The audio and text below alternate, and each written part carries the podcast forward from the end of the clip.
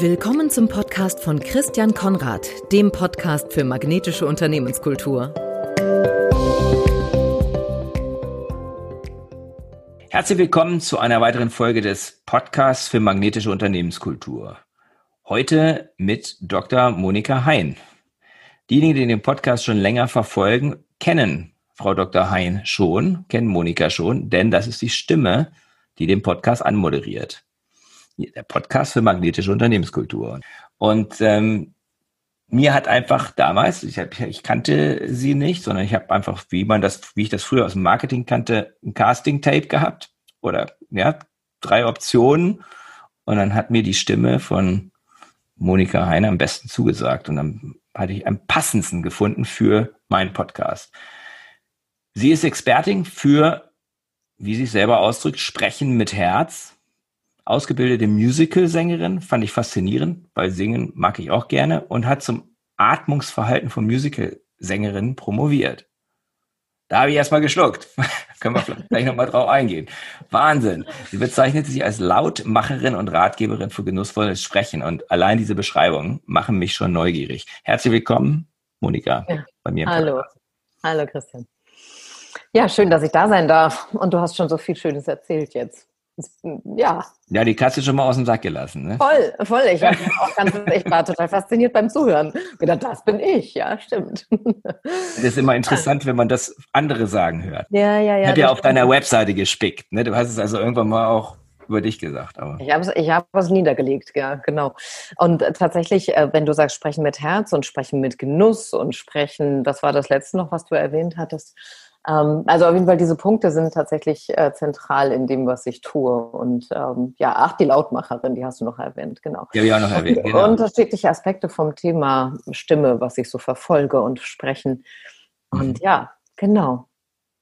Erzähl, also das, was ich neu, was mich neugierig gemacht habe, als ich es eben auch nochmal anmoderiert habe, ist deine Promotion. Erstmal ist ja toll, wenn man promoviert hat, finde ich ja schon immer sehr beeindruckend. Aber über das Atmungsverhalten von Musical-Sängerinnen zu promovieren. Also ich finde es ja immer gut, wenn man sich spezialisiert, aber ich denke, oi, oi, oi, da, da musst du aber tief bohren, aber hast natürlich deine eigene Erfahrung kombiniert mit, mit der akademischen Arbeit. Genau, genau. Also ich habe ja Musical studiert vor gefühlten tausend Jahren. Das ist schon lange her und spielt jetzt gar nicht mehr so eine große Rolle in meinem Leben. Ich habe auch nicht auf der Bühne gestanden, großartig als Musicalsängerin, sondern habe nach der Ausbildung den Schwenk in die Wissenschaft gemacht. Und von dort aus hat es mich aber immerhin, also immer weiter interessiert, was macht äh, eine gesunde Musical-Singtechnik aus? Mhm. Und diese Gesangstechnik, die heißt Belting, über die ich geforscht habe. Und wir hatten in der Sängersprechstunde am UKI in Hamburg, das war eine interdisziplinäre Sprechstunde für Sänger und für Schauspieler und, und Sprecher. Okay. Und da hatten wir oftmals Sänger und Sängerinnen mit, mit gesundheitlichen Problemen, also wo die Stimme dann einfach überreizt war und die Stimmlippen wirklich ja, Abnutzungserscheinungen gezeigt haben. Und dann hat mich das interessiert. Ich habe selber nie gelernt zu belten. Also diese Technik ist ähm, hoch anstrengend. Mhm. Und für mich war die, ich glaube, meine Stimme taugt dafür nichts. Also ich, also ich habe es nie gelernt und es hat mich aber immer total fasziniert. Wenn Leute das können, ist es unfassbar toll und berührend und, mhm. und tief. Und äh, oh, also da, da kriegt man schon die eine oder andere Gänsehaut, wenn man sich eine Sängerin anschaut, anhört die diese Technik wirklich gut kann. Und ähm, ich höre das mittlerweile sehr, ob es gesund ist oder nicht. Also aus meinem Ohr, ob jemand es gut macht und bedenkenfrei aus meiner Sicht oder ob es wirklich dann so ein gepresster Sound ist. Eigentlich ist Belting dem Schreien oder Rufen sehr nah. So. Und wenn man länger ruft, kannst du dir vorstellen, wird man irgendwann heiser. So, wenn Sänger und Sängerinnen das ganz viel machen im Musical, weil es eben gefordert ist, ist halt irgendein Problem. Und das hat mich interessiert. Was machen eigentlich erfolgreiche Belterinnen, um gesund zu bleiben? Und deswegen Atmung ist so die treibende Kraft für jede Stimme, egal ob singen oder sprechen. Mhm. Und dann hat mich das interessiert. Gibt es beim Atemverhalten etwas, was die gesunden Sängerinnen machen, was denen gemein ist sozusagen, so dass es äh, gesund bleibt. Und ähm, ja, wir haben interessanterweise wenig Unterschiede gefunden bei den, beziehungsweise wenig äh, spezifisches Charakteristikum für genau diese Technik. Also es war, die eine hat mehr im Bauch geatmet, die andere mehr im Brustkorb, die andere, also es war total interessant, weil es ganz vielfältig war, was die gemacht haben. Und nachher haben wir nochmal eine Evaluation gemacht, was Experten wirklich für diese Klangfarbe halten weil das mhm. darüber streiten die Geister genauso. Und dann haben wir das noch untersucht und ähm, in der Zeit habe ich unfassbar viel gelernt über Atmen insgesamt. Mhm. Das ich heute meine Kunden. Also wie strömt so ein Atem und was muss ich bedenken und wo kann ich hinatmen und was ist ein subglottischer Druck und das sind alles so Sachen, die, die wirklich relevant sind auch für alle, alle Bereiche der Stimme. So. Also auch fürs Sprechen. Ne? Ja, genau. Weil das ist ja jetzt dein Fokus, das Sprechen. Mhm, genau. Du nennst es Rat, du nennst dich Ratgeberin für genussvolles Sprechen. Und ja. das hat mir als Genussmensch natürlich angetan. Haben mir gedacht, was verstehst du unter genussvollem. Sprechen? Und was tust du als Ratgeberin, damit Menschen genussvoller sprechen? Mhm. Also wenn man mich irgendwo irgendwann mal gehört hat, dann kennt man den Genusston. Und das ist, äh, das zielt darauf ab, dass wir unsere optimale Sprechstimmlage finden. Mhm. Jeder von uns hat eine optimale Sprechstimmlage, wo, wo die Stimmlippen am entspanntesten arbeiten können. Mhm. So. Und das heißt, die sind belastbar. Wenn du also acht Stunden Seminar gibst und du hast diese Sprechstimmlage aufgefunden, dann kannst du das relativ stressfrei machen, bist nicht heiser am Ende des Tages. Ja. Und das ist von großem Vorteil für alle, die viel sprechen müssen. Also egal, ob es dann im Absolut. Vertrieb ist oder in der Führung oder hm, wo auch immer man die Stimme einsetzt, wenn man die gesund einsetzt, und das ist diese Stimmlage, wenn man die gesund und belastbar einsetzt, dann hat man am Ende des Tages eben keinen Stress in der Stimme. So. Und diese Lage nennt sich Indifferenzlage und die kriegt man am besten über Genuss. Jetzt komme ich zu deiner Frage zurück. Ja. Die kriegt man am besten über Genuss und wirklich über so einen Lecker, so einen mm Ton. Und mhm. äh, da schwingen die Stimmlippen ganz, ganz voll und weit und entspannt. Und das kann man dann aufs Sprechen übertragen. Und das äh, geht einher zum Beispiel mit verlängerten Vokalen. Also mhm. wenn ich Vokale dehne, zeigt das mehr Genuss, als wenn ich die ganz klein mache. Ah. Da denke ich an so ein Eichhörnchen, was irgendwie in eine Nuss beißt, dann sind ganz wenig Vokale da. Ja, so ja. Und äh, das ist so das Gegenteil von dem, wobei ein Eichhörnchen bestimmt eine Nuss auch genießt, aber ich habe dann das Bild so dieses Kleinknabberns, mhm. während wenn ich was wirklich genieße, dann kaue ich das, dann genieße ich das, dann spüre ich das und ähm, ja, das hat einen anderen Klang. Ja, toll. Also ich denke, dass eben genussvoll ist noch ein bisschen mehr als ohne Stress. Ne? Also deswegen, deswegen ja. hat mich das fasziniert. Also für mich, ja, es ist schon mal gut, wenn man keinen Stress hat beim Sprechen, aber wenn man das dann genießt auch noch, mhm. ähm, den Klang vielleicht auch irgendwo selbst so ein bisschen wahrnimmt, dann, dann ist das, dann ist ein genussvoller Moment. Genau. Und das ist nah dran, ist ganz lustig, wenn Leute diese Sprechstimmlage üben und damit sprechen, dann sagen ganz viele, oh, das klingt ja jetzt nach, nach Erotik oder nach, äh, mhm. Nach Sextelefon. Den Zahn muss ich denen dann auch äh, schnell wieder ziehen, weil dann haben wir so, ein, so eine Verurteilung da drin. Natürlich ist ein genussvolles Sprechen, ein sinnliches Sprechen mhm. etwas, was mit dem Körper zu tun hat. So, Punkt. Aber das ist die Schnittstelle. Und mhm. wenn man dann in diesen Erotikbereich geht, dann ist es viel hauriger und viel, noch viel, noch viel mehr Vokal Originalklang und noch, also mhm. nicht, nicht, Klang eigentlich, also mehr Hauch. Naja, also letztendlich gibt es da natürlich eine, eine, eine Linie, die man nicht überschreiten sollte. Mhm. Und gleichsam sind die meisten so weit weg von Genuss beim Sprechen, sondern eher so in diesem ganz sachlichen Sprechen, dass ähm, die meisten keine Gefahr laufen, irgendwie jetzt für eine Erotik-Hotline gebucht zu werden. So. Aber ja. ja, in der Tat. Also Genuss und, und auch Sinnlichkeit spielen beim Sprechen für mich eine große Rolle. Das heißt ja auch, das ist ja auch eine Haltung, die dahinter steht, oder? Ja, also, absolut. Irgendwo absolut. eine genussvolle Haltung, vielleicht auch eine Selbstannahme, äh, mhm. äh, die Selbstannahme dann eben auch eine Rolle spielt. Ja, ähm, genau. Mit de, die sich dann ausdrückt in der Art, wie ich meine Stimme als Instrument letzten Endes einsetze.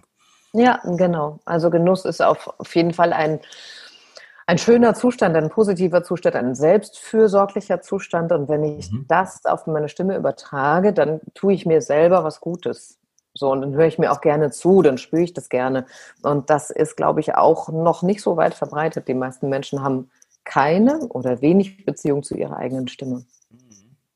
Ich kann aus meiner eigenen Erfahrung sagen, ich habe irgendwie Ende der 90er, Anfang der 2000er hatte ich, hatte ich stimmliche Probleme und habe dann auch eine, eine Sprechtherapie gemacht. Mhm, mhm, das hat schon ein bisschen was gebracht. Also da habe ich die Erfahrung auch, äh, ich habe viel zu sehr gepresst und ich habe die Erfahrung dann eben auch gemacht, die fing erstmal nur mit Atmen an mit mir zu mhm. arbeiten. Das hat ein bisschen was gebracht, aber was mir wirklich viel gebracht hat, ist das Singen. Ich habe mhm. einige Jahre in einem afrikanisch-deutschen Gospelchor gesungen. Wie cool. Und ähm, wir waren auch richtig gut. Wir waren sogar in China, haben bei der Co-Olympiade in 2005 oder 6, 2006 haben wir da eine Goldmedaille gewonnen in einer Kategorie. Also es war, hat richtig Spaß gemacht. Aber das hat meine Stimme verändert. Ja. Also ich bin Bariton und ich habe früher, wenn ich mal gesungen habe, habe ich immer Bass gesungen und da habe ich mich dann entschieden, Tenor zu singen ähm, was Trainings, für mich zumindest trainingsintensiver war, aber ich habe meine Stimme da neu erlebt und habe ähm, ja durch äh, gemerkt, wie a, einerseits wie sehr das Trainieren auch die Fähigkeiten dann erweitert, aber wie sich das auch auf meine Sprechstimme ausgewirkt hat, weil es war die, ungefähr die Zeit, in der ich dann auch sehr viel angefangen habe, mehr und mehr Trainings zu machen, also ganze Tage vor vor Gruppen zu stehen. Mm, mm. Das hat mir sehr geholfen. Mhm. Und für mich war das auch, hatte das sehr viel mit Genuss auch zu tun. Ja, schön. Weil es einfach viel Spaß gemacht hat. Deswegen. Ja, also wesentlich weniger arbeitsam, als jetzt irgendwie logopädisch da oder ja, irgendwie so sprechtherapeutisch da zu arbeiten. Und so habe ich dann halt gesungen und das war eine sehr emotionale Geschichte. Ja. Und da habe ich, glaube ich, auch ein besseres Verhältnis. Durch dieses Singen habe ich ein besseres Verhältnis zu meiner Stimme bekommen. Mhm, mh. Ist das auch eine Erfahrung, die du teilst, weil du aus dem Gesang oder aus der Musik kommst, dass Singen und Sprechen ähm, schon eine, eine positive Verbindung haben? Oder Auf jeden Fall, klar. Jetzt bin ich gerade selber gar nicht so sehr mit der Singstimme mehr unterwegs. Ich habe immer mal mhm. Chorprojekte und ähm, betätige mich da noch, aber das Zentrale ist tatsächlich das Sprechen geworden. Wobei, mhm. wenn ich sage, wir sprechen vokalbetonter zum Beispiel, Singen ja. ist ja nur, fast nur Vokale. Mhm. Na, natürlich Verständlichkeit, für die Verständlichkeit brauchen wir auch Konsonanten, aber wir dehnen ja beim Singen die Vokale lang. Und mhm. das ist das, was ich mir sozusagen vom Gesang rübergeholt habe, ne? dass die, mhm. die Vokalbetonung mhm. etwas macht und dadurch ein was Klangvolleres und Kontaktvolleres in der Stimme entstehen lässt. Und das ist sehr nah beim Singen. Hm. Aber äh, viele Teilnehmer sind erleichtert, wenn sie hören, dass sie nicht singen müssen. Okay. Äh, mein, meine erst, mein, erster, äh, mein erster Kontakt mit diesem, mit diesem Zusammenhang war noch an der Uni. Ich hatte einen Professor, weil ich auch Diplomarbeit gemacht hatte, Professor Stahl an der Uni Mannheim, Wirtschaftswissenschaftler, Volkswirt, der hat in der Gechinger Kantorei gesungen. Ja, also, ja, witzig. Also der war unglaublich musikalisch, hat unglaublich viel äh, gesungen und auch Geige gespielt, alles Mögliche. Und er hatte einen Kollegen und der hatte richtige Probleme, also ein Professor, Kollegen, der hatte richtige Probleme mit seiner Stimme. Also wenn er zwei Stunden Vorlesung gemacht hat, war der fertig. Mhm. Und er hat dann immer gesagt, ähm, du, ähm, geh doch mal in Chor. Dann wird dir das helfen. Also du wirst, du wirst dann dort Dinge lernen, also nicht in irgendeinen Chor, sondern in einen guten Chor, wo du auch wirklich Stimmtraining bekommst. Und das war der Rat, den er ihm gegeben hat als Kollege. Das war so meine erste Erfahrung damit mit diesem Thema, weil der hat halt unheimlich gepresst und, und, und, hm. und, und hat dann wirklich Schwierigkeiten gehabt mit seiner Sprechstimme. Okay. Ob der das gemacht hat, weiß ich nicht. Keine Ahnung. Ähm, wie bist du denn dazu gekommen, ähm, äh, wie, bist, wie hast du den Switch gemacht? Also das, du hast ja gesagt, du bist dann gegangen, aber was hat dich dazu bewogen, sozusagen in den, in den Sprechbereich von der Musik zu kommen? Ich glaube, das war einfach der Einstieg ins äh, Studium der Phonetik. Mhm. Und äh, ich bin da erst mal reingegangen mit der Idee, ich will verstehen, wie ein Ton aus einem Mensch kommt. Ja, das wirklich, ja, was, was passiert da eigentlich und warum mhm. klappt das manchmal und warum klappt es nicht? Und ähm, am Anfang bin ich schon noch mit der Idee der Singstimme reingegangen und dann mehr und mehr, wir hatten dann Transkriptionsseminare, wo wir alle möglichen Sprachen transkribiert haben. Ich habe über die Lautbildungslehre ganz viel gelernt und auf einmal war es die Sprechstimme. Das war gar nicht so beabsichtigt, aber es war so ein ganz schöner Turn eigentlich. Und mhm. nachher ging es dann auch, ich hatte der Sprachheilpädagogik als, als zweites Hauptfach. Mhm. Und da geht es ja ganz doll darum, ne, wie kann man Kinder unterstützen dabei, wenn die Sprache sich mhm. nicht so gut entwickelt, wie kann man Menschen oder Kinder, die stottern, ähm, unterstützen und begleiten. Und äh, solche Geschichten fand ich dann auf einmal so, mhm. so sinnvoll und so berührend. Ich meine, Singen ist auch was Tolles und Sinnvolles und ähm, sehr Kreatives und ist nochmal was anderes, als dass ich Menschen wirklich begleiten kann bei, bei bestimmten Themen, die sie natürlich auch belasten, weil Sprechen ist zentral in unserer Gesellschaft. Sobald das System nicht funktioniert, haben wir einfach ein dickes, fettes Problem obwohl, also egal, ob das die Stimme ist selber, also eine Stimmstörung, oder ob es das Sprachsystem ist, was irgendwie mhm. beeinträchtigt wird. Also spätestens, wenn es nicht mehr funktioniert, wissen wir, okay, das Ding ist total wichtig. So. Und ähm, ja, das hat mich dann irgendwann mehr bewegt und mehr fasziniert, weil wir auch täglich sprechen und nicht singen. Also, das stimmt, das stimmt. Wir bestellen die Brötchen ja doch sprecherisch und nicht äh, über die Singstimme. Und äh, ja, dann habe ich angefangen als Sprecherin auch zu arbeiten und irgendwie, weiß ich auch nicht, das war so ein, so ein ganz harmonischer Turn. Ist ja auch interessant, dass du sagst, wir sprechen ja mehr, als wir singen. Und Sprechen hat ja auch viel damit zu tun, wie Menschen miteinander in Verbindung treten. Also mm, genau. beim Bäcker oder im Gespräch mit Freunden oder bei der Arbeit oder ähnliches. Da ist ja Sprechen eigentlich ein zentrales Moment, mit dem man auch Menschen kennenlernt. Man lernt ja Menschen auch über die Stimme kennen. Also, ja, genau. Ähm, gibt es Menschen, die dich wegen ihrer Stimme begeistert oder begeistert haben? Also primär wegen ihrer Stimme, wo du sagst, wow, die Stimme hat mich einfach berührt oder abgeholt oder, oder ähnliches. Ich kann es von mir sagen, zum Beispiel von äh, Prominenten. Dann gibt es ja im, im, im, in der Popmusik gibt es relativ wenig tiefe Männerstimmen. Mhm. Aber der Samu Haber von, von Sunrise Avenue, der ja auch in der Jury für, für hier für Voice of Voice war, mhm. dessen Stimme finde ich zum Beispiel besonders schön. Ja, also die finde ich, mhm. finde ich so eine Stimme, die so tief, weich, ähm, so ist, ohne dass ich jetzt sagen könnte, woran es liegt. Aber der fällt mir zum Beispiel sofort ein, wie jemand, der, der mich da irgendwie mit seiner Stimme abgeholt hat. Hm. Ja, also tatsächlich gibt es eine Stimme, die aus den 80ern kommt, der Sänger von Aha, von äh, der norwegischen mhm. Band. Äh, Morten Harket hat mich sehr, sehr, sehr geprägt in meiner Ästhetik äh, vom Singen tatsächlich. Mhm. Und ähm, den habe ich geliebt, den habe ich, äh, wollte ich auch heiraten tatsächlich. Aber mhm. ja, ähm, also zwölf habe ich die Stimme gelauscht und gut, ich bin auch im, im, Elternhaus aufgewachsen mit zwei Musikereltern, von daher mhm. war Stimme immer irgendwie da. Also meine Mutter hat Gesang studiert, mein Vater hat Chöre geleitet und ähm, das war schon sehr prägend insgesamt. Und dann kam eben dann in meiner Teenie-Zeit Morten Hake dazu. Und mhm. ich habe mich immer gefragt, wie schafft er das eigentlich, dass der so singt, als würde er mich meinen? Also warum singt ja, er sich direkt in mein Herz, äh, obwohl alle anderen das ja so auch empfinden. Ne? Also wie macht er das, dass man wirklich Kontakt empfindet? Und das fand mhm. ich total faszinierend. Über die Kopfhörer meines Walkmans damals habe ich wirklich gedacht, wow, der, der meint mich.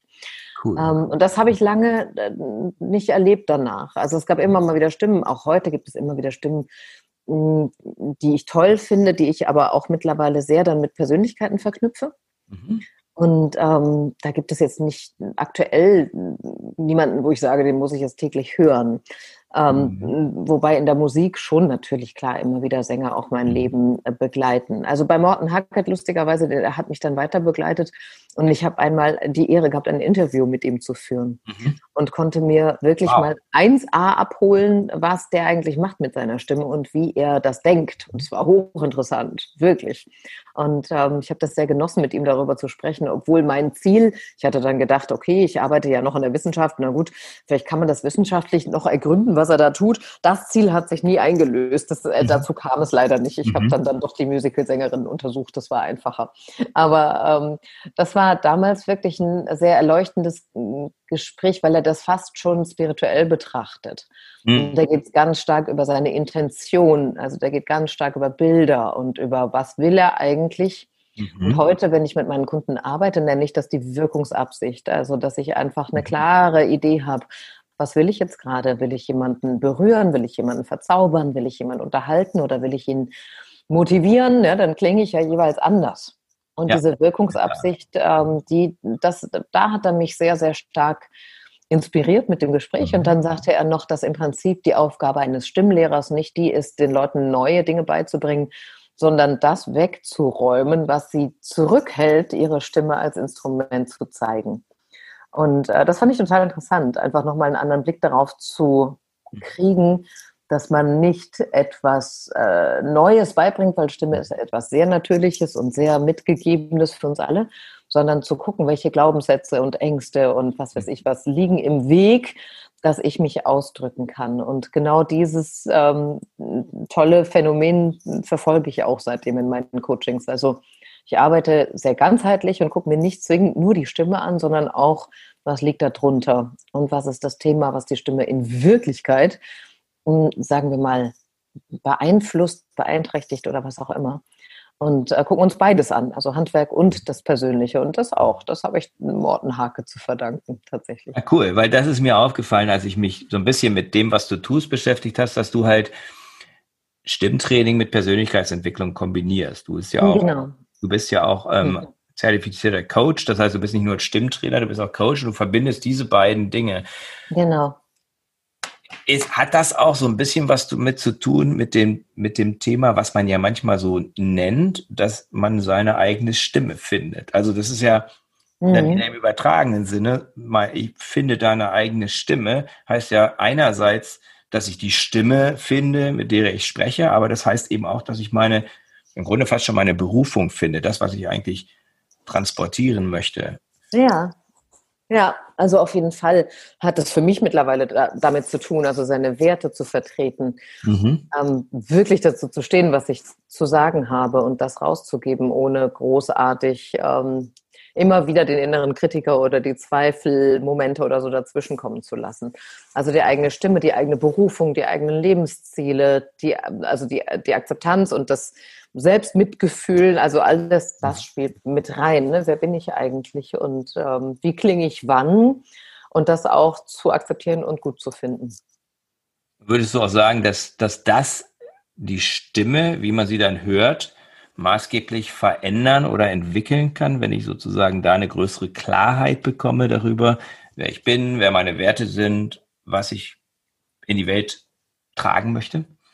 Das glaube ich schon. Das glaube ich schon. Also ich glaube, also es gibt ja in der Stimmforschung ganz viele tolle Ergebnisse und man hat zum Beispiel rausgeforscht, dass im Laufe einer Karriere eine Stimme absinkt, also tiefer wird, okay. einfach durch voller klingt, weil die Leute einfach ne, ähm, gelassener werden, die Kehle entspannt sich und das sinkt so in uns rein. Und das heißt natürlich im übertragenen Sinne auch, die Persönlichkeitsentwicklung trägt dazu bei, dass unsere Stimme reift und dass sie voller wird und dass sie klarer wird und dass auf einmal die Leute merken, boah, ich bin ja hörbar, wie cool ist das denn? Ja, also beides zusammen. Einerseits, man glaubt an die eigene Expertise, an die eigenen Erfahrungen, an die eigenen Werte und gleichsam, ähm, ich weiß eine Technik, wie ich so klinge. Also es ist so beides. Ne? Also ich kann natürlich auch, und das ist so dieser Aspekt, fake it until you make it, du kannst auch die Stimme trainieren, dass sie so klingt, als ob du super sicher, super souverän bist. Und äh, toll ist, dass es von beiden Seiten wirklich geht. Ne? Also ich kann meine mhm. Expertise aufbauen, meine Persönlichkeit entwickeln, und dadurch äh, verändert sich die Stimme und gleichsam kann ich die Stimme verändern und damit ändert sich auch in mir etwas, weil ich mich ja höre.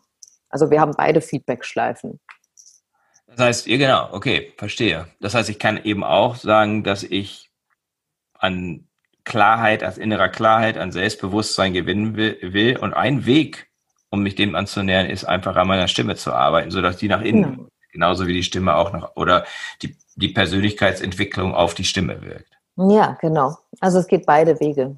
Mhm. Ja, sehr cool. Da, daran habe ich ehrlich gesagt noch nicht gedacht. Also es ist nochmal ein Argument für das, was du, was du auch machst mit Menschen, mhm. ähm, dass du nämlich eben an der Stimme arbeitest und dass das gleichzeitig auch, wenn du an der Stimme arbeitest, eigentlich ein Weg ist, um deine Persönlichkeit zu entwickeln. Ja, genau. Ja.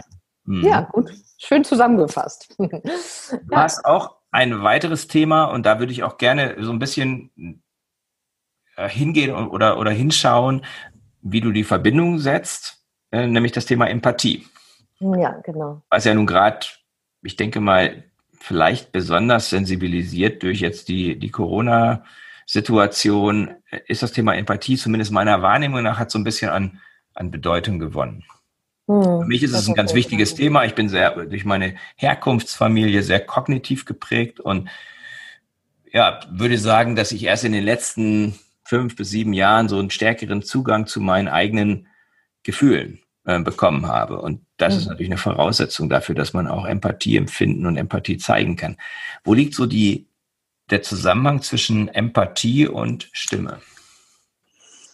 Ja, super Frage, weil die auch immer wieder kommt und die Leute sich wundern, warum machst du denn was anderes jetzt? Und für mich mhm. war es so ein ganz logischer Step, denn für mich ist ähm, Empathie auch eine der Grundvoraussetzungen für einen gezielten, mh, empathischen Stimm Gebrauch. Also ich kann natürlich Leute jetzt stark machen mit der Stimme und die, oder variabel einsetzbare Stimmen entwickeln und all das können wir tun. Und gleichsam ist es so, die Erfahrung habe ich mit einigen Menschen, die so ticken, wie du das beschrieben hast von dir früher, ne, sie so ganz kognitiv sind.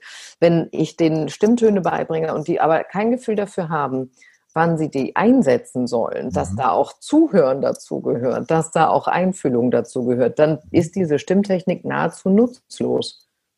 Also die können die dann auf einer Bühne einsetzen, aber das erleichtert das Miteinander nicht.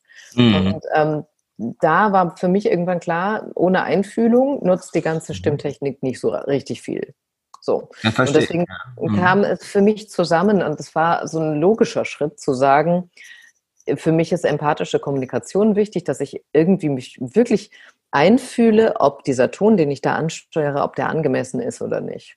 Mhm. Und diese Frage äh, mir erstmal zu stellen, äh, das braucht ja erstmal Zeit. Also ich brauche ja erstmal die Gelegenheit, irgendwie zu gucken, was ist hier los, mhm. ja, was, was sage ich denn jetzt am besten und wie sage ich es denn am besten, weil mhm. der Ton macht die Musik, das wissen wir alle. So, und äh, dafür brauchen wir ja, Achtsamkeit und wirklich die Möglichkeit wahrzunehmen, was ist hier jetzt los. So. Und wenn jemand als Führungskraft zum Beispiel immer so einen Polterduktus hat, ähm, dann der funktioniert halt irgendwann nicht mehr, weil da sitzen ja Menschen und die wollen zu, die wollen gehört werden, die haben eigene Bedürfnisse, die wollen mhm. ähm, ja als, als Wesen wahrgenommen werden. Und da ist es extrem wichtig, dass eine Führungskraft zum Beispiel jetzt da auch reinhört und verschiedene Facetten mitkriegt von dem, was ein Mensch braucht. Und dafür braucht er Empathiefähigkeit. Das ist ein wichtiges Führungstool, das ist ein wichtiges Tool für alle möglichen anderen Bereiche, auch Verkauf, auch ja, ähm, in Teams brauchen wir, brauchen wir tatsächlich auch eine Menge Empathie füreinander, dass nicht nur die eigenen Bedürfnisse wichtig sind, sondern in der Tat auch von anderen. Und so ist es ein zentrales Thema mittlerweile geworden. Und Mittlerweile ist es so, dass zu mir auch wirklich Menschen kommen, die gar nicht ein Thema mit ihrer Stimme haben, sondern die sagen, na, ich glaube, in meiner Tätigkeit als Führungskraft brauche ich da nochmal anderen, einen anderen Blick drauf. Ähm, wo können wir in Richtung Empathie arbeiten? Und das ist cool, weil wir haben diese Anlage alle, die ist nur zum Teil ein bisschen verschütt gegangen. Und wenn man sich mehr Zeit lässt und mehr Raum für die Einfühlung, dann gelingt auch die Kommunikation und die Stimme besser. Weil ich mich entferne von meinem Ego und nicht sofort äh, impulsiv reagiere, was ja viele verwechseln mit authentisch. Das ist einfach impulsiv und dann oftmals bereut man das ja hinterher, weil man den falschen Ton angeschlagen hat. Sondern dass ich mal einen Step zurücknehme und sage, okay, stopp mal. War es das jetzt angemessen? Dafür brauchen wir ein bisschen mehr Zeit, aber es lohnt sich. Hm. Und kannst du das auch hören an der Stimme, ob da Empathie drin ist oder nicht? Das kann man schon hören, auf jeden Fall. Weil wenn jemand äh, vom Ego gesteuert ist, das hört sich einfach härter an. Hm, da sind stärkere Obertöne dabei. Das, also man kann das schon so ein bisschen mitkriegen. Ne? Was ist da gerade los? Es ist weniger Melodie, Einfühlung ähm, oder auch Emotionalität, die ich hören kann. Also ich gebe mir Mühe, mit dem anderen in Kontakt zu treten. Das hat eine ganz andere Melodie eine ganz andere, eine liebevolle Grundhaltung statt einer, ich sende nur, ähm, eine harten Grundhaltung. Das kann man hören, auf jeden Fall. Also ich kriege mit, ob jemand wirklich Interesse an dem hat, was ich da tue und sage. Mhm. Mhm. Das heißt ja auch, ich beschäftige mich mit dem Thema Unternehmenskultur. Also wir gehen im Grunde, ich, ich definiere das als die Summe aller Haltungen, Verhaltensweisen und Kommunikation mhm. einer Organisation. Das ist sozusagen ja. die Definition von Kultur, mit der ich arbeite. Und da kommt natürlich der Ton, mit der der dort herrscht, der ist, der ist natürlich sehr, sehr wichtig und der wird durch Stimme gemacht oder durch viele Stimmen.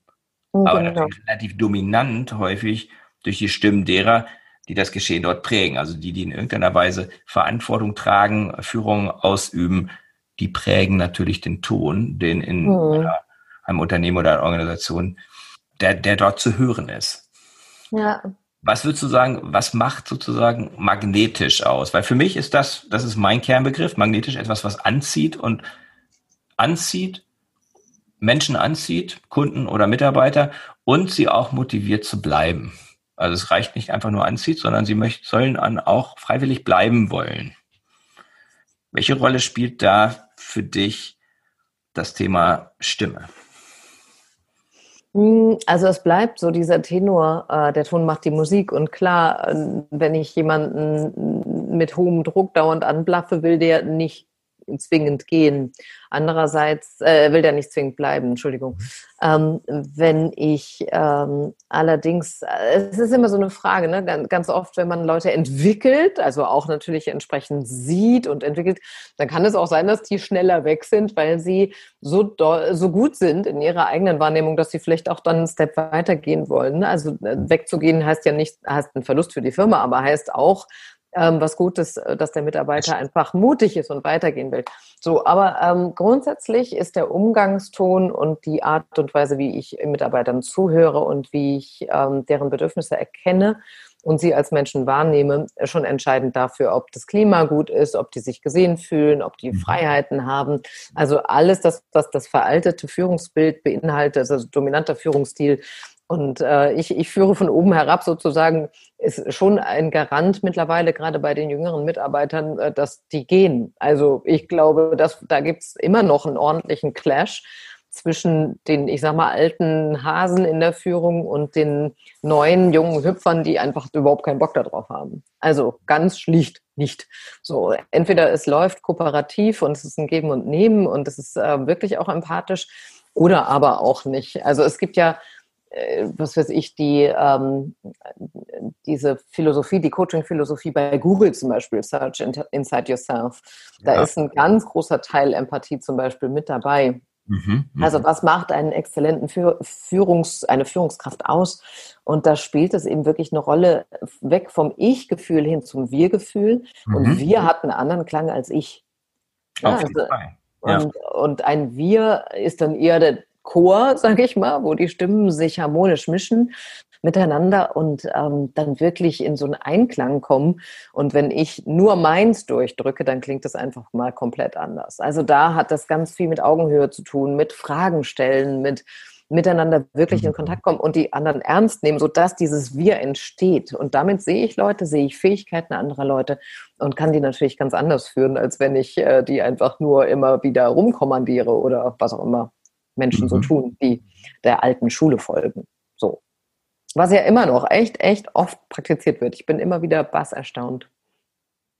Ich kann das gut nachvollziehen. Die Stimme spielt dann eine, die, die Stimme ist sozusagen der Träger der Haltung und der Botschaft, die ich bringe und der Art, wie ich auf Menschen zugehe. Mhm, das genau. sich dann auch die Wertschätzung, die ich jemand anders gegen oder der Respekt, den ich jemand anders entgegenbringe, mit dem ich zusammenarbeite in der Organisation, der drückt sich durch die Art aus, wie ich auch meine Stimme einsetze. Ja, absolut, absolut. Ja, und das können wir hören, sofort. Also sehr, sehr schnell. Ne? Der erste Eindruck, der berühmte, der bezieht sich durchaus auch auf die Stimme.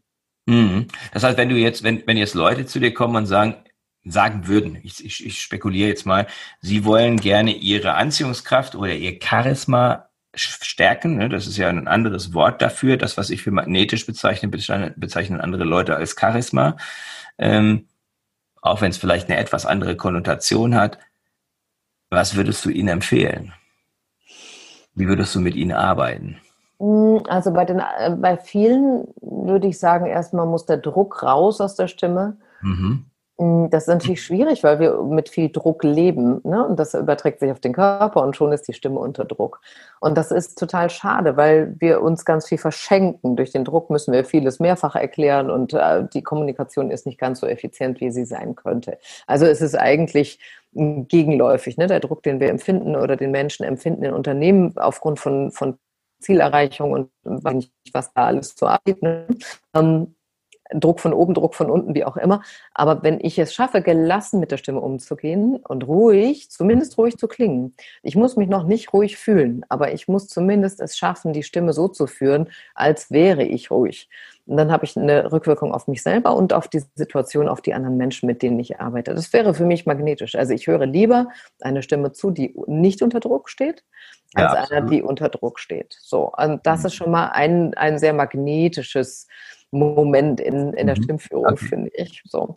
Ähm, ansonsten gibt es natürlich ganz unterschiedliche Parameter noch. Ne? Also wie, wie geht die Körpersprache? Wie funktioniert mhm. das mit der Atmung? Mhm. Wenn jemand dauernd schnappatmet, überträgt sich natürlich auch der Stress auf mich ähm, als Mitarbeiter zum Beispiel. Wenn der nuschelt, also eine unklare Aussprache trägt ja auch zum Gesamteindruck der Stimme bei.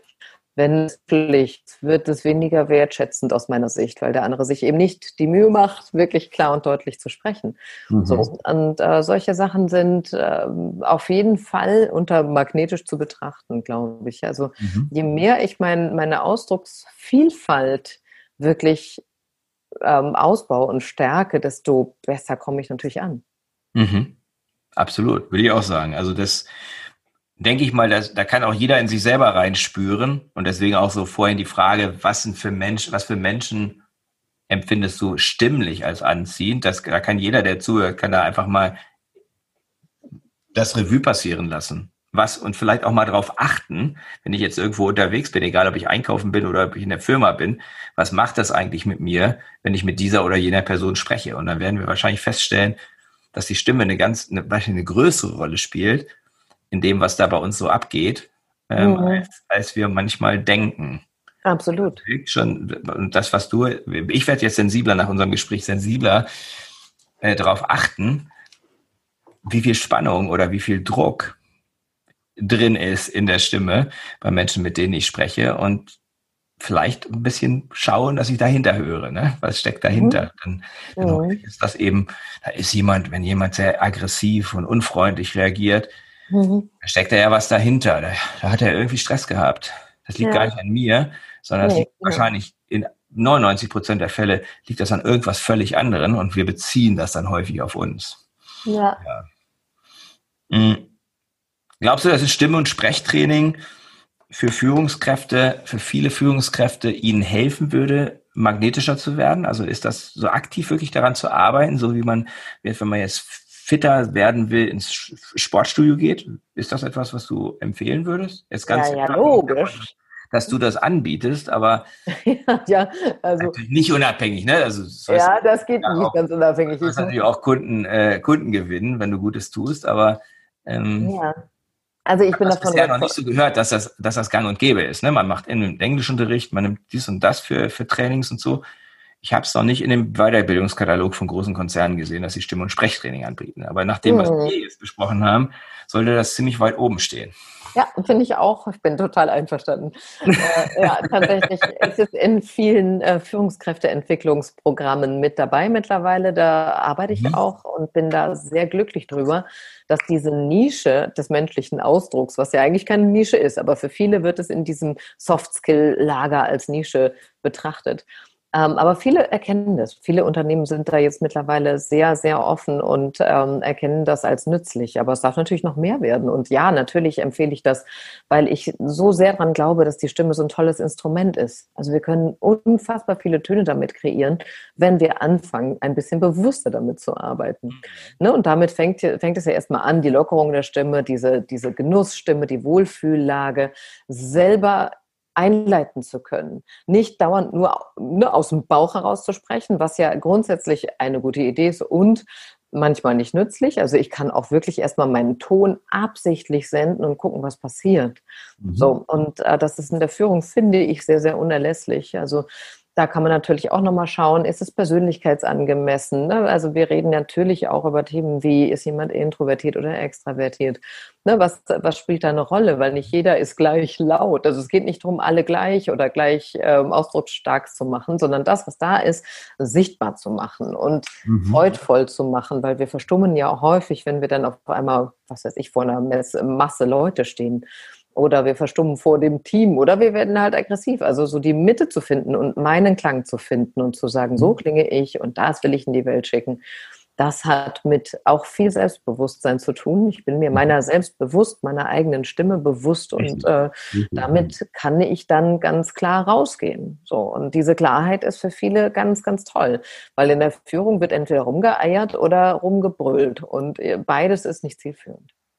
Und nicht magnetisch. Nein, auf gar keinen Fall. ja, ganz, ganz tolle, für mich ganz tolle Einsichten. Ähm, auch diesen Zusammenhang, der ist mir jetzt klar zwischen Anziehungskraft und Stimme. Mhm. Vorher war es mir vielleicht so ein bisschen unterbewusst klar, jetzt ist es mir deutlich klarer geworden. Vier Fragen zum Abschluss, die ich jedem Gast stelle, die was mit meinen vier Dimensionen magnetischer Unternehmenskultur zu tun haben. Die sind halt die Sinndimension, die Beziehungsdimension, die Energie und die Fokusdimension. Magst du die Vision, die du, du für dein Leben hast, dein persönliches Warum mit uns teilen? Das ist natürlich sehr persönlich. Von daher kannst du da so ober- oder oberflächlich oder tiefgründig sein, wie du möchtest. Wie du also wir haben ja als Trainer oftmals die Themen, die uns selber persönlich bewegen. Deswegen, das ist bei mir auch nicht anders. Also das Thema Stimme und Empathie. Ich wünsche mir, dass die Welt schöner klingt. Das ist eine ein bisschen naiv klingende Vision und dennoch habe ich sie. Ich wünsche mir ganz viele Situationen, so auch für mich selbst. Also ich äh, empfinde mich auch als Lernende. Ähm, für uns alle, dass wir es schaffen, liebevoller miteinander umzugehen, weil der Grundton der Welt gefällt mir nicht mehr. Äh, Schrägstrich, der macht mir schon ein bisschen Angst, mhm. wie wir miteinander sprechen und wie wir uns nicht mehr wahrnehmen. Also das ist mein Warum. Ich will, dass die Welt schöner klingt. Sehr schön. Das ist ein tolles, tolles Warum. Finde ich sehr, ein, einleuchtend. Was sind deine drei wichtigsten Beziehungen? Weil durch Beziehungen leben wir. Ja, die Welt wird auch schöner durch, durch Beziehungen und es ist essentiell. Ja, ich glaube, die wichtigste Beziehung habe ich tatsächlich, äh, naja, also muss man jetzt erstmal sagen, zu sich selber. Ne? Also ich finde die Beziehung zu sich selber, ähm, bevor ich jetzt die anderen aufzähle, die, ja, das ist eigentlich die spannendste. Also die, wir haben ja mit uns selber tagtäglich zu tun und können daran arbeiten, wie rede ich eigentlich mit mir selber. Ähm, also was habe ich da für einen Grundton? Und das ist ein lebenslanges Projekt, wie ich finde. Insofern ja, da lege ich Wert drauf, dass das auch immer weitergeht und sich immer weiterentwickelt. Dann ist meine Tochter, meine Tochter ist tatsächlich, ja, mit ihren 19 Jahren schon ganz schön weise und ganz schön, ähm, die checkt schon ganz schön viel. Und ich finde das toll, dass sie auch eine Vision schon hat mit ihrem mhm. jungen Alter. Wow. Das ist eine, eine ganz tolle Vision. Und dann gibt es als dritte Beziehung, gibt es ganz viele Menschen, die würde ich mhm. alle da reinpacken. Also ich habe eine gute Beziehung zu meinen Eltern, äh, wir sprechen viel. Ich habe enge Freunde, ich habe ähm, ja, Menschen, die Kollegen, die mich begeistern und beeinflussen und die ich gerne höre. Und äh, tatsächlich ist das so ein Konglomerat aus Stimmen mhm. und Beziehungen, die mir wichtig sind. Sehr schön. Was gibt dir Energie? Was gibt dir die Kraft, täglich das zu tun, ja, für das du brennst, eben die, die, die Welt schöner klingen zu lassen? Was gibt mir Energie? Also ganz ähm, für mich selber sind es tatsächlich Beziehungen. Also ich äh, lebe dafür und damit, wirklich mit Menschen in Kontakt zu sein, mich auszutauschen, mich weiterzuentwickeln und ähm, mich fortzubilden. Das motiviert mich ungemein, um, um dieses Warum zu füllen. Mhm. Und mich persönlich, naja, Genuss motiviert mich auch sehr. Mhm. Ähm, Sport, äh, tolle Erlebnisse am Meer sein, mhm. die Stille, das sind alles Sachen, wo ich immens Kraft tanke. Also ich bin oft an der Ostsee und versuche dort wirklich die Stille zu genießen und mit mir zu sein. So. Und mit meinem Hund übrigens habe ich vergessen, die Beziehung zu meinem Hund ist mir auch extrem wichtig, auch wenn die nicht so viel sagt. Aber äh, das ist ein, eine große Kraftquelle, ist mein Tier bei mir zu haben tatsächlich. Wobei die meisten Hunde ja auch eine Stimme haben, die sehr markant mhm. ist ne? und die sie auch sehr bewusst einsetzen. Also ja. ich kenne, ich bin jetzt kein Hundebesitzer, aber ich kenne, habe gute Freunde mit Hunden und da merkt man schon sehr, sehr große Unterschiede in der Art, wie die Hunde eben mit ihrer, ihrer Stimme umgehen. Ja. Sehr sanft, ja, ja. manche sehr aggressiv, nicht? Und ähm, auch da, und da gibt es ja ein riesen Spektrum, auch bei jedem einzelnen Hund. Mhm. Ja, ist nochmal ein extra Thema, ja. Das wäre nochmal ein extra Thema, die Mensch-Tier-Kommunikation. Ja. Absolut. Letzte Frage. Ähm, was ist so deine Top, dein Top-Fokus, deine Top-Priorität in der nächsten Zeit? Hm, Im Moment ist es mein Offline-Business in ein Online-Business umzuwandeln, einfach aus dem, aus dem Zeitgeist heraus, von, von dem Virus, mit dem wir gerade leben, ist vieles auf Online verlagert. Und ich finde, das ist eine tolle Chance tatsächlich, jetzt gerade nochmal das Ganze umzukrempeln und zu schauen, wie kann man den Leuten dienlich sein mit Online-Produkten. Das ist gerade ein großer Fokus und ein wichtiger Fokus meiner Arbeit kann ich gut nachvollziehen. Und da wäre die letzte Frage verknüpft, wo finden dich Menschen, wenn sie dich suchen? Also wenn sie sagen, Mensch, das hat mich jetzt inspiriert, ich würde gerne mal mit Monika Hein in Kontakt kommen, wie kann man das tun? Man kann das tun über meine Homepage www.monikahein.de. Das ist einfach mein Name mit einem DE hinten dran geklebt. Und Hein ansonsten e, auf. Ja, genau, da, genau, Hein mit EI. Ganz norddeutsch, obwohl ich das gar nicht bin, aber ja, ähm, das, äh, die Schreibweise passt so. Und äh, ansonsten bei den üblichen Verdächtigen, ne, bei LinkedIn, bei Xing, bei Facebook, überall da habe ich zu finden. Sogar bei Instagram. Ja, ich poste auch manchmal ein Bildchen. Sehr gut. Ja, toll. Vielen, vielen Dank für das inspirierende Gespräch. Finde ich ganz toll, sehr anwendbar, sehr praktisch und ähm, sehr ja, erkenntnisreich, fand ich. Vielen Dank, Monika. Ja, danke. Danke, dass ich da sein durfte. Sehr, sehr gerne. Das war der Podcast von Christian Konrad, der Podcast für magnetische Unternehmenskultur. Mit Impulsen, wie Unternehmen die passenden Mitarbeiter und die idealen Kunden anziehen. Dazu inspirierende Interviews mit Unternehmern, Entscheidern und Mitarbeitern. Jeden Montag und Donnerstag auf Spotify, iTunes und dem Kanal Ihrer Wahl. Bitte empfehlen Sie den Podcast weiter und unterstützen Sie Christian Konrads Arbeit durch eine Bewertung auf iTunes.